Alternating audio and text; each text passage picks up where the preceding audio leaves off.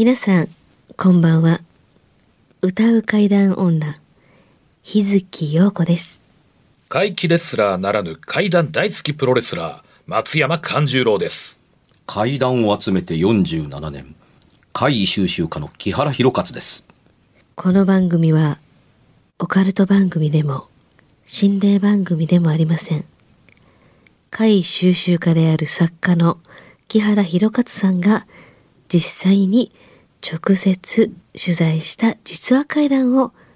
ります。日本で唯一の怪談専門ラジオ番組です木原さんといえばあの今や伝説の実話怪談本、新耳袋シリーズの作者でもおなじみですよね。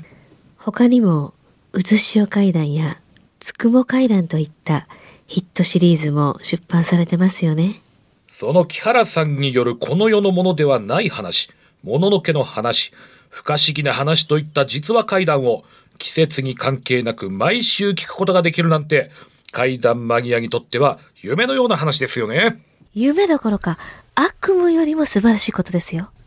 それでは、あなたが最後まで無事にお聞きできることを祈ってます。怖い水曜日、存分に味わってください。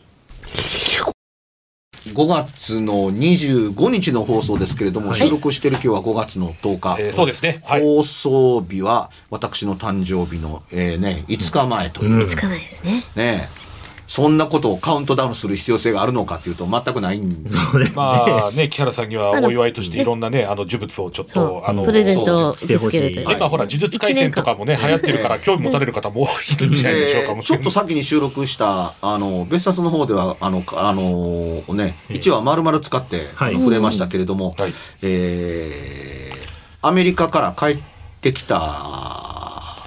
ところかな。あ、そう。ですね。えーっと、えーほ 収録している5月10日ですけれども、ん。3日後の13日に、あの、アメリカはカリフォルニア州の州都、サクラメントに向かって出発します。目的は、まあ、そこに、あのね、えー別冊の中にも登場する、ね、変顔ヨガの教祖というか、あの、数秘術をキャロルさんから直直に教えてもらった日本人の高津文子さん宅に泊まってやね、えでそこからマウントシャスタに行って、あのな話に何回もまあ出てるけれども、あのーすぐそばにあるプルトケーブに行って、まあ、行けたらいいねんけどね、うん。あの冥界洞窟に行ってちょっと動画撮ってこようかなと。で、まあ、成果があったら、この番組で、かつて行った時には洞窟の奥から光の玉がボワボワ湧いてくるっていうのは肉眼で見て、どうしてもカメラに撮られへんかったっていうのと、当時のカメラの動画の写真には撮れたんですけあどー、動画では撮れなかったんですよ。あスペックの問題かもわからないと思っていたので、あの、ニュー機材を用意して。え。あの、iPhone X からええ。iPhone 13 Pro に変えました。はい。携帯のカメラでもめちゃくちゃ綺麗に撮れますからね、今ね。高かった。まあ、ええねんけど、前にも番組でも言いましたけれども、あの、アメリカ、嘘か本とか、ええ。はい。あの、現地では、アメリカのネイティブな、ネイティブアメリカンの人たちからの三、アメリカ三大聖地のうちの一個だと言われている、クリスタルガイザーという、あのミネラルウォーターの水を抽出する、あの、お土地やったりするというところに行って、えーまあ、初心に帰って、向こうの会に触れてくれればいいかなと。でで、泊まるところは、初めて行った時にそのホテルに泊まったんですけども、えー僕の部屋には、その時ね、その時の話は、6月2日配信の別冊怪談ラジオでちょっと詳しくされてるんで。なるほど。ぜひ聞いていただきたいですね。何があって、今回、なんでまた木原さんが行くことになったのかっていう経緯を説明しますので、そういうことだったりするので。来週配信ですけど。来週配信。来週の配信、これは6月2日配信にえあの、すいません。有料なんですけれども、はい。え、会議収集家をやってる以上は、やっぱりこういうことを地道に自分でコツコツとんやっていくっていうことが大事だという初心に変える話を別冊の方で。別冊の方でしておりますので。ぜひ、ぜひ購入していただいて、ぜひ。聞いてほしいですちね。なみに明日配信の別冊怪談ラジオは、呪いのほにゃららをテーマにしてます、ほにゃららね。えーええまさに呪術廻戦。甘いこと言いますねっていうところですけどもね、あの、また簡単な方の話やったりするんで、ええ。あの、話がしやすかったかなと。本当に簡単なは話ねなんですよ。そこまでならね、っていうふうに。これがね、これまた別冊の日例ですけれども、あの、えー番組始まって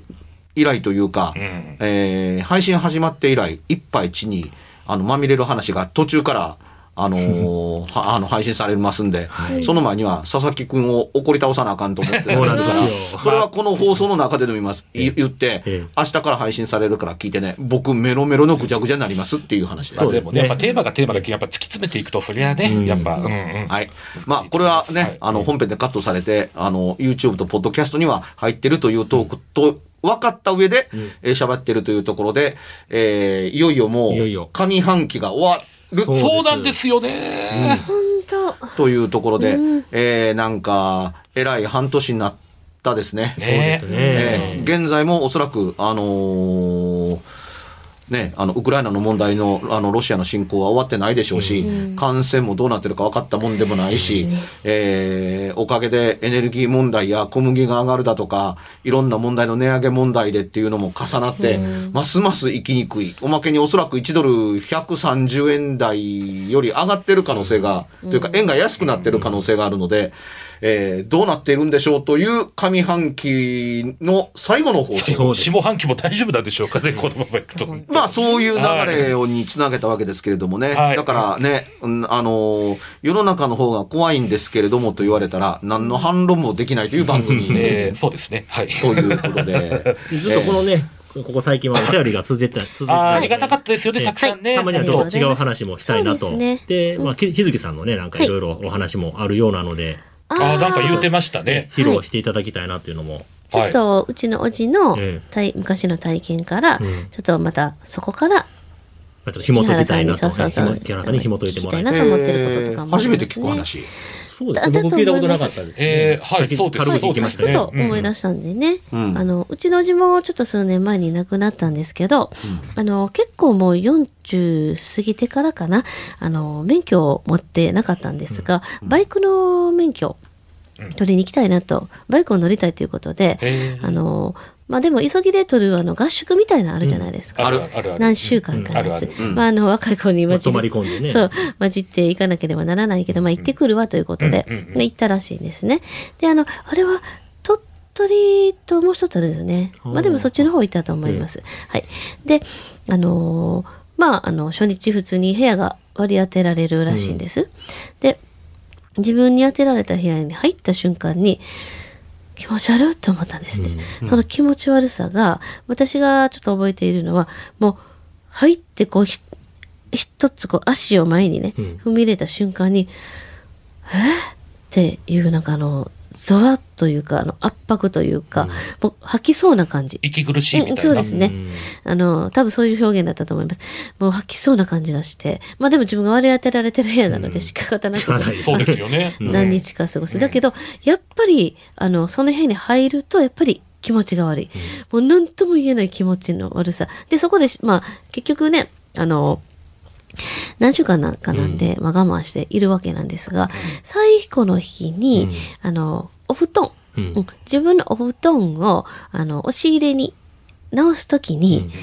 ぐって体が前に乗り出しますよね、あの、押し入れの中に。あ、中にね、こう入れるのそうにね。うん。その時に、は初めてその最後の日だと思うんですよ。こう、パッと上見たんですって。普段天井なんか見ないじゃないですか、うん。あの、まあ、何の気なく見たんだな。そうそうう。んパッて見たら、目のね、うん目の形をマジックみたいな中で描いてて、変なこう、なんて言うんですか、あの、わけのわからない、まおまじないなんでしょうかね。なんかそういうものがパッて見えたんですって。それ見た瞬間にもっとうわーってなったらしいんです。その、その感覚が。体に合った感覚が強くなったみたいな感じ。で、まあ、まあ、すぐその後、あの、もう出ていけるのでね、まあ、そ卒業してるからよかったんですけど、まあ、ただ単にそれだけの話なんです目けど。玉の絵みたいなのが書いてあ目ったんですか？玉の絵、もうそれが目が一番、あの、一つだけ強調されてたみたいです。はい。で、あの、数は聞いてないんですけど、多分一つでしょうね。うん。で、あのーこんな気持ち悪いもん書かれとったんかと思ってな。なんだろう、魔法陣みたいな感じでしょうかね。そのでっかい目を中心に周りにもなんか、なんかで自分みたいな。私、ちょっとまあ、そう聞きたいのは、もじもともとね、ちょっと変わった夢見たり、ご先祖様にの夢見たりして、こう、それがちょっと現実になったりっていう話を昔ね、ちらっとちっちゃいと聞いてたんですけど、で、あのーまあ、この話を前に昔聞いたときに、そういう、人がたくさん集まる場所ってあるじゃないですか。で、いたずらに書かれたかもしれない。うんもしかしたらその、落書きしといたらいいみたいなそうそうそうそう、次に入る人の、驚かしたり驚かしたり、みたいなビビらしたりみたいな。だけど、それをいたずらに書いたものが、本当にそういうふうにどんどんどんどんやっぱり、あの、変な力を持って、えー人にこう災いっていうかね、そういうのをなすものなのかっていうのをちょっと聞きたいです。うん。そういうことってあるんでしょうかねっていう。あの懐かしく思って聞いてたのがね、え僕がアニメの新制作をやる前に東京行く前に免許を持っとかへんかったら持っといた方が便利やろうからっていうので、免許を取ったのがやっぱりね鳥取で合宿をしてたんですよ。あそうそうなんだ。二つしかないから場所は多分一緒かもしれないです。いやどどうかわからないですけどね、ただあのーハングライダーの、あのー訓練の聖地と呼ばれる場所が近くにあったのをよく覚えてるんですけど、ふんあの辺だったら面白いなと思ってちょっと話は聞いてたんですけれどもね。天井にマジックで、あのー目の落書きがあったのを見たからという話と、部屋に入ったら気持ちが悪いと買ったという話というのが、えー一緒でしかもその目が何らかの、あのー機能を発揮ししてそ部屋がそうなってるかどうかっていうのって、あのー因果関係は厳密にってありません。逆に言うと、気持ち悪い部屋やから、よし、こういうのを書いたらなんとかなるんちゃうかということを、をやったのかもしれない。けれども、知らない人間が見たら、うん。あ、これが原因やとか、こんなものが天井に書いてあるからやと思ってるかもわからないけど、それは逆かもしれないという可能性もないとは言えなかったりするのは、あのーね、患者が魔法陣みたいな周りに何か書いてあったからな、みたいな疑問を挟んでたりは、あの、したりしますけれども、はい。それと同じような意味で、それが、その人には、おじさんには目に見えたかもわからないけど、目ではなかったのかもしれないというのも、ああ、なるほど。まあ、あるっちゃあるっていう。えーぽかったとかね。目のような形やった。ようなとか。あの、なぜならばね、あの、二つあると目なんですけど、一、つがあると、丸が書いてあった周りに丸が書いてあったんじゃないんですか、なるほど。そうですね。あの黒丸を塗った周りに、もう一重丸を書いてっていうのっていうのを書いて、あの、それだけではなんかなと思ったから、もう一重丸を書いたっていうものだったのかもしれないわけですね。つまり、ん目だと言ったんだったら、それは瞳があって、白目の部分があって、いわゆるまぶたのようなものがあって、まつげのようなものが書いてありましたかって言ったら、あったって言ったら目でしょう。うん。そこまで行くと目ですよね。うんそうですよね。あのー九州のあの古墳に、ちぶさん古墳というのがあるんですけど、そのおお古墳の中に、要するにその、えー、三重丸が書いてあって、三重丸の真ん中が塗りつぶされているっていうふうに、これは太陽であるというふうに解釈されたりするわけですよ。うん、下に船なんか書いてあったりするもんやから余計ですけどね。うん、でも、あのー記号的には同じものなんだけれども、壁画は太陽と解釈されて、天井に書かれると、あの、目と思われるっていうものであるかどうかっていうふうに考えたりするので、その、お体感的には目だと思われたかもわからないけど、何をもってして目であるのかっていうのってわからない。一つ目だったらなおのこと、三重丸を目目というのは、うん、昔の心霊写真の判断みたいなもんで、うん。うん、岩のくぼみが2つ並んでると目に見えるよねっていう程度のものなのかもあの知れないというところなので、ゾワッとした原因は全く別にあるんでしょうね。うん。うん、で、えー、寮みたいな形で借りてる場所だと思うんですけどもね、その合宿場だった。そうん。、免許証を合宿で取らせてくれるっていうところっていうのは、次から次へと人が入れ替わり立ち替わりだったりするのと、もともと立ってる場所を買い取ってたりする、あの、わけですよねっていうところだったりするので、まあ何があったかさっぱりわからないっていうことを込みで、あのね、推しの部屋だけがそうなんです。そんなこと分かったもんかい。え、一人部屋ってわけじゃない？あ、でも多分一人だったんじゃないですか。一人やったらまあ結構こう、大概はあのね、あ日によっの、て違うんでしょうけど、あ、ひにちゃんその時の、なんていうあーの人数埋まり具合によってそう、違うんでしょうけどうね。ん、あのーか必ずしも個室ではなかっもう個室じゃなかったような気がするんで、まあ何人かで。結構何人かとかも絶対そういう形だと思う、おじはもしかしたらこう年配あれやったから 人なんかそういう当てられたのかもしれませんよね。ちょわかんないですね。若い子と組まされたら、まあ、たまったもんじゃないかな。で、うん、あのーなので、それはね、よその部屋の人間とコミュニケーションを取っていれば、あのーわからんでもなかったりするんですけども、うん、誰とも喋ってないのに私の部屋だけがゾッとしたっていうことって、それもまあないでしょうっていうふうに、うんえー情報的にやっぱりね、ちゃんと階段って集めておかなければならない。なんで取材をやってるんですかっていう、気持ちにもなったりするのと同じですけれども、自己申告でメアって言ってるけど、それがどんなものであったのか知らないこっちとしては。っていうのと、部屋入ろうとしたら、あの、ゾッとしたっていうううのも、あなたの部屋だけとは限ってないかもわからないしっていうのと、その部屋ってどういう立地の部屋なのかなっていうのだって、わかるもんだったら知りたい。うん。とは思いますっていうふうに、あの、田舎に建ってるね、うん。あのー建物の、の、あの、立地から言うて、ずーっと北側の部屋っていうのって日が差さないので、ものすごく寒いんですよ。うんうんあの、窓から日が全然差さないのでっていうとこがあったりすると、どうかすると初夏なのにまるで冬の温度を保ってるみたいな部屋が、あのーあったりするんですね。寮ですから人の出入りが多いので、あのー空気的には動くんじゃないんですかっていうと、それは確かにその通りなんですけれども、外、窓の外にあの草木がいっぱいあの植えてあって、ずーっと影のまんまで、で、あのー昼間は免許で動き回って、えーね、夜中そんなにあのすぐ布団に入るだとか長く部屋で暖を取ることをやってなかったりすると壁全体がずっと冷えたまんま、ん湿度もずっと保ってますっていうところって入った瞬間にゾッとするぐらい寒いっていうことって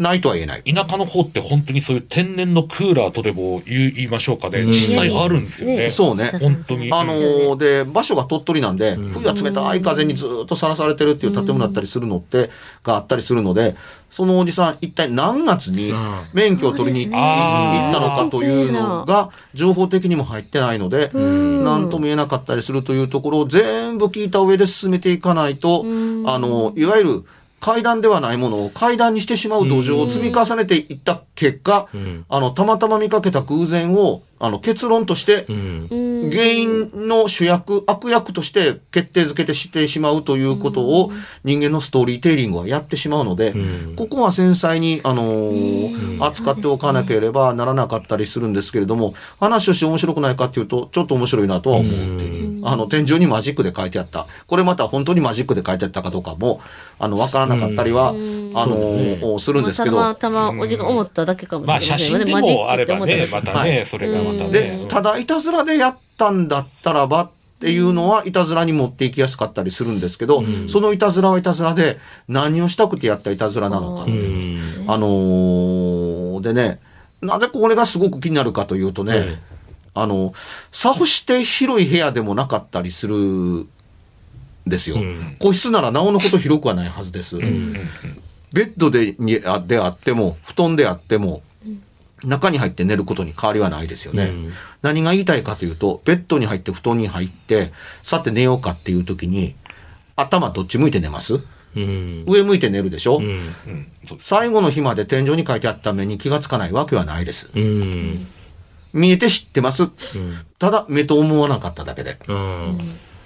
だから、ひょっとすると最初から誰かがいたずらで落書きやってるわっていうふうに、あの、思ってたりする可能性もあったりするんですよ。これが昔の日本家屋だったらね、っていうふうに、ずっと、あの目に見えて嫌だなと思うのが、あの、天井の、あの、天井板の杉板の、あの、節目がね、あの、目のように見えるっていうふうに、僕子供の頃そういう家の天井板やったから、その節目がいっぱいあったね、天井板に、これがね、渦巻いてぐるぐるぐるぐる動いてるように見えたっていう怖さのあまりに、という記憶があるので、うん。で、そのね、あのー杉板であったかどうかがわからない、そんな日本家屋ではないと思うアパートみたいな、あの、化粧紙が貼ってある天井だとは思うんですけど、もし杉板やったらねって、若い子が寝てて、天井のあのーね、杉板の、あのね、あの、木目が目に見えて怖いからっていうので、木目を消すのにマジックでキュッキュッキュッとくるくるくるっと丸く塗りつぶして、これで目で、天井から目で見られてるようには見えないっていう風にやったという名残が、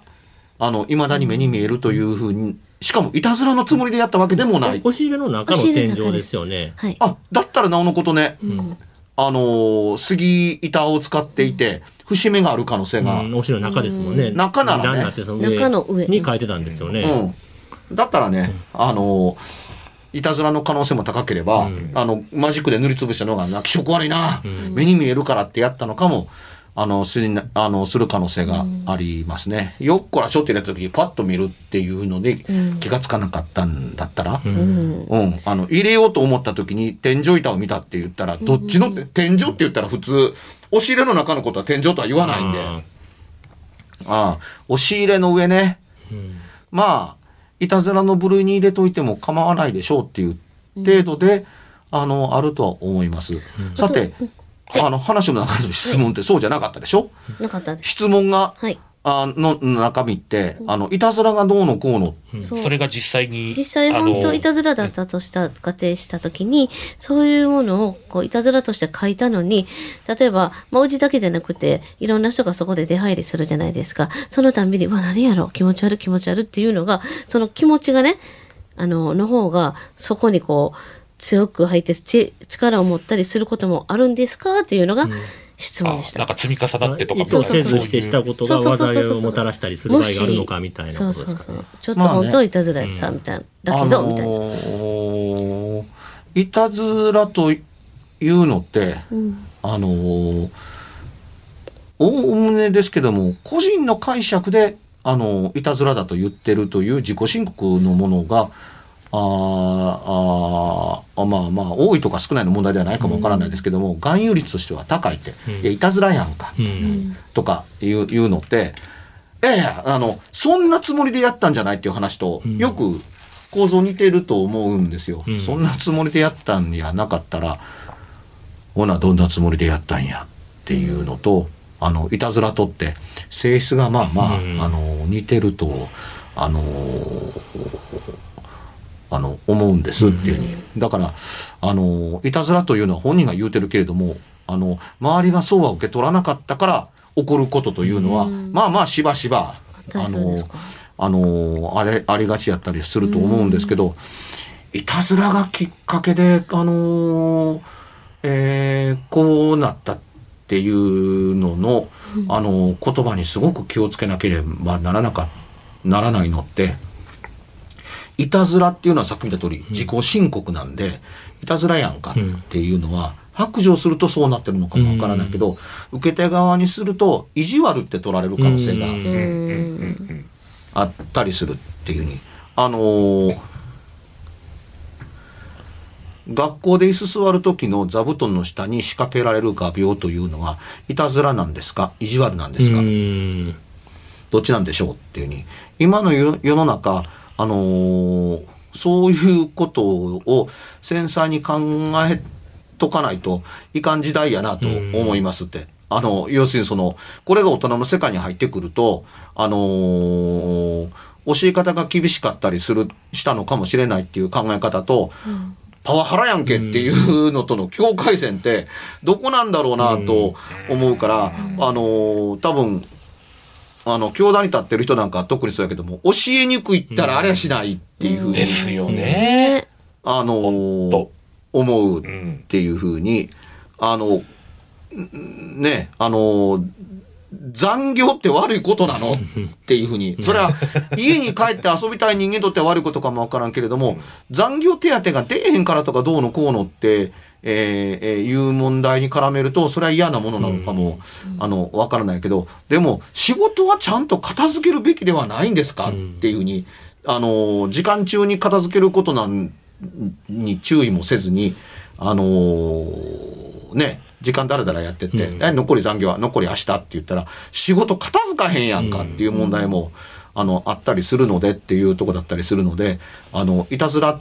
て、あの、始める前に、こうやって目打っとかないと、あのーまず定義を決めとこうねっていうことがあったりするのが、一応ない前提で。うんうん。ただ、こういうことに気をつけてっていうことを、なんでラジオで言うんやって言ったら、やっぱり注意力やとか考え方っていう形で、一方的に自分の都合と少ない体験ですぐ答えを出してしまうのって、階段だけではなくて怖いことやとうん。思うんです。大騒ぎした後で、どういうことやねんって言ったら、え、いや、こういうことやでっていうふうに言った時に、相手の方に筋が通った途端に、周りが、お前が騒いでただけなのかっていうふうになったら、まあ困るでしょ、うん。で、これが人の世の断りとは違うところに働いたらもっと怖いことかもわからないっていう。ね。でね、あのーいたずらをやった限りで怖い思いををしたっていうのが、あのー件数的にね、ねあの、経験則ですよ、うん。経験的に多かったりするのって、具体的な話がすすぐ紐解けるかどうかよりも、あ、そういえばいたずらでひどい目にあったって、こういうケースが多かったりするなという、かつてのもので言うとね、あの、神社でいたずらしてひどい目にあったという話。うん。仏壇にいたずらをしてひどい目に、あの、あったという話。いたずらのつもりじゃなかったけれどもっていうので、あの、やった話でこうなったとかというような。あのーとある地方のね、ねあのーうーん、ホールというかライブハウスん。みたいな、あのところで、あのーライブをやる、うううインディーズバンドが、あのーいたですよっていう。で、えーリハーサルをやる前に、まあ、こうね、あここんなとこでやるんや、みたいなところに、あの、袖のね、客席から見えない袖のところの、に、の壁に、あの、神社のお札が貼ってあったんですよ。で、それがね、ペロッと端っこがめくれて、あの、いたのでっていうので、なんて中途半端なっていうので、貼る方ではなくて、ビリッとやっあららら。らら。あ剥がして、そこに、えーに、神社という文字しか残らなかった。ああ、えっと、破れちゃったんですや、破ったんですよ。破れちゃったんじゃなくて、なんちゃら神社部分だけが残っちゃったあの、綺麗に剥がしたんじゃなくて、破れちゃったんですね。うん。で、あのーまあ、リハーサルをやって、あのー本番に備えて、ん。え昼間リハーサルやって、はい。夕方から客入れをおおおやってっていうふうに。で、えーね、あのーいざ本番で演奏が、あの、始まった時に、あのーリードギターがやりながら、あの、チラッとこうね、あの、目線を横に向けるっていうふうに、なんとなく気がついていたって。なんとなく、リードボーカルがね、なんとなく気がついて、チラッと横やるって。それはね、あの、リハーサルの時やいつもの時にはやらないからすぐ気がついた。うん、それは定番の自分たちの曲ですからね、ん。あの、お客さんを見ていて当然か、あの、じその人間の、うん演奏してる人間の仲間の癖ってわか、どこを見てるかなんて分かってます。それがね、パッと顔、顔を、をあの、横を向けて、チラッと何かを見ているっていうのを、自分の肩越しの向こうを見ているっていうのが、なんとなく、なんとなくわかるっていう。それはね、歌っていた時の目線の中で、あの、なんとなく意識があるっていうのを決定づけるのは、ベースが同じことを時々やったんですよ。うーん。それでね、あのーまあ、いわゆるな中休みみたいなのがあるわけはい。ですよ。はいあの、いじゃあっていうので、で、みんなで、ってやってて、さ、また出てきてみたいなことを盛り上げるために、みたいなたいなような感じで、一旦はけるはいって言って、あの、あの、はけた時に、うん。あの、リードギターが気がついた。あの、ベースに、見た。見、見たやろって。見た。という話をしてるのを、何を見たんって言ったら、袖に誰か立ってんねん。立え。ってたっておかしないやんか。みたいな。いや、あのー腰から上が見えへんっていうか、人の形をしてるのかもわからない。何かが立っていて上が見えへんっていうふうに。見えるなら見えるで、まあ見えててほしいんだけれども、なんか違うものが入ってるってね。あんなこと言うと、言う、言うとらんでって。あの、さあ、あの、な、出るぞって、こう、い休憩ちょっと入った後さ、と出て、歌ってる最中に、そんなに気になるんやったら、自分を注意して見てたら、ほんまに立ってるんです、そこにっていうふうに。で、ステージが終わって、いや、まあね、じゃあ、なこんなんがあってって、俺俺も見た。見てないのはドラムだけが見てなかった。こんなんがあって、っていうふうに言って、そんなほなって、僕も、あのね、見てましたけど、そんなん見えませんでしたよって。そうなんか。マネージャー袖で見てるわけではなかったんですよ。客席の後ろの方で、あの、見てたんで、ドキドキって言って、そうなんですかっていうふうに。支配人に言うと、言うてみ、支配人というか、あの、オーナーに言うてみるわっていうふうに。え、そんなん立ちました、いやーおかしいな。そういうことがないようにね、もう田舎のことですし、あの、それに気を使ってるんですよ、っていうふうに。そうですよねみたいなこと言いながら、いやもう怪我があってはいけないし、何があってもいけないし、火事なんか怖いじゃないですか。だからね、っていうふうに、ほら、こちらね、ああお札が破られてるみたいな。こここれが貼ってあるから大丈夫ですよと言わんばかりに連れてってえ連れてってあそういう時のためにここれこれがっていう話題になってこう指差し指差すかのにここにこうやってって「ああ!」っていうに「えなんで?」って言ってえリリードブックが「ああ僕剥がしました」みたいな「何するんですか?」っていうふうにいやペロッと全部剥がれたら、また綺麗に貼り直せばええかなと思ってって、こう、ほら、もう、もうく、粘着力なくなってるから、ペロッてやって、ペロッと貼ってまた剥がれるやろうと思ったんで、みたいなようなことが、あの、あったけれども、だけどけども、これは、なんかこうね、あのー支配人的から言うと、なんちゅういたずらをするんですか？なんです、でした、みたいな。うん。で、やった人間にしてみたら、いたずらという意識はなかったんだけど、あ、やっちまったけど、終わってから話せばいいやぐらい。まあなんかよ、よかれじゃないけども、なんかかね。ね、うんはい。みたいなことがね、うん。あのーあったりしたんですけど、まことしやかにこれに近しい話というのが、あのいくつもあったりします。あの、ね昔のば、あのーバンドが出会ってであろうような、あのー都市伝説みたいなもんですよね、まるでっていうふうに。あのこの話はあった話なんですけれどもね、っていうそれっところでて来週また聞けたりします？ああ、そうか。ね来週にまで引っ張るほどの話ではない。ですか？頭ちょろっとしてもらいましょうか、じゃあち。ょっと教えてもらいましょうね。はい。さて、じゃあ告知の方行きましょはい。えー、次はですね、松山勘十郎は8月の7日、暑い季節ですけれども、また大衆プロレス松山座の公演が大阪の育土区民センターで3時からございます。今まだ、えー5月の公演が終わってないので、概要はまだ今は発表してないんですけれども、あの、この頃にはもう、この放送の時にはもう、えー発表されているはずなので、松山勘十郎で検索していただいて、ブログやツイッター等々いろいろ情報を集めて、ぜひ見に来ていただけると嬉しいです。よろしくお願いします。う。はい。えー私、日月陽子は、まほろば二つの太陽というね、卑弥呼伝説の映画もクランクインして、今多分もうバリバリ撮影してる頃です。応援してください。よろしくお願いします。はい、私、あさっての5月の27日、金曜日22時から、九段ちゃん暗殺計画、かっこ仮なんですけど、動画いっぱいあります。お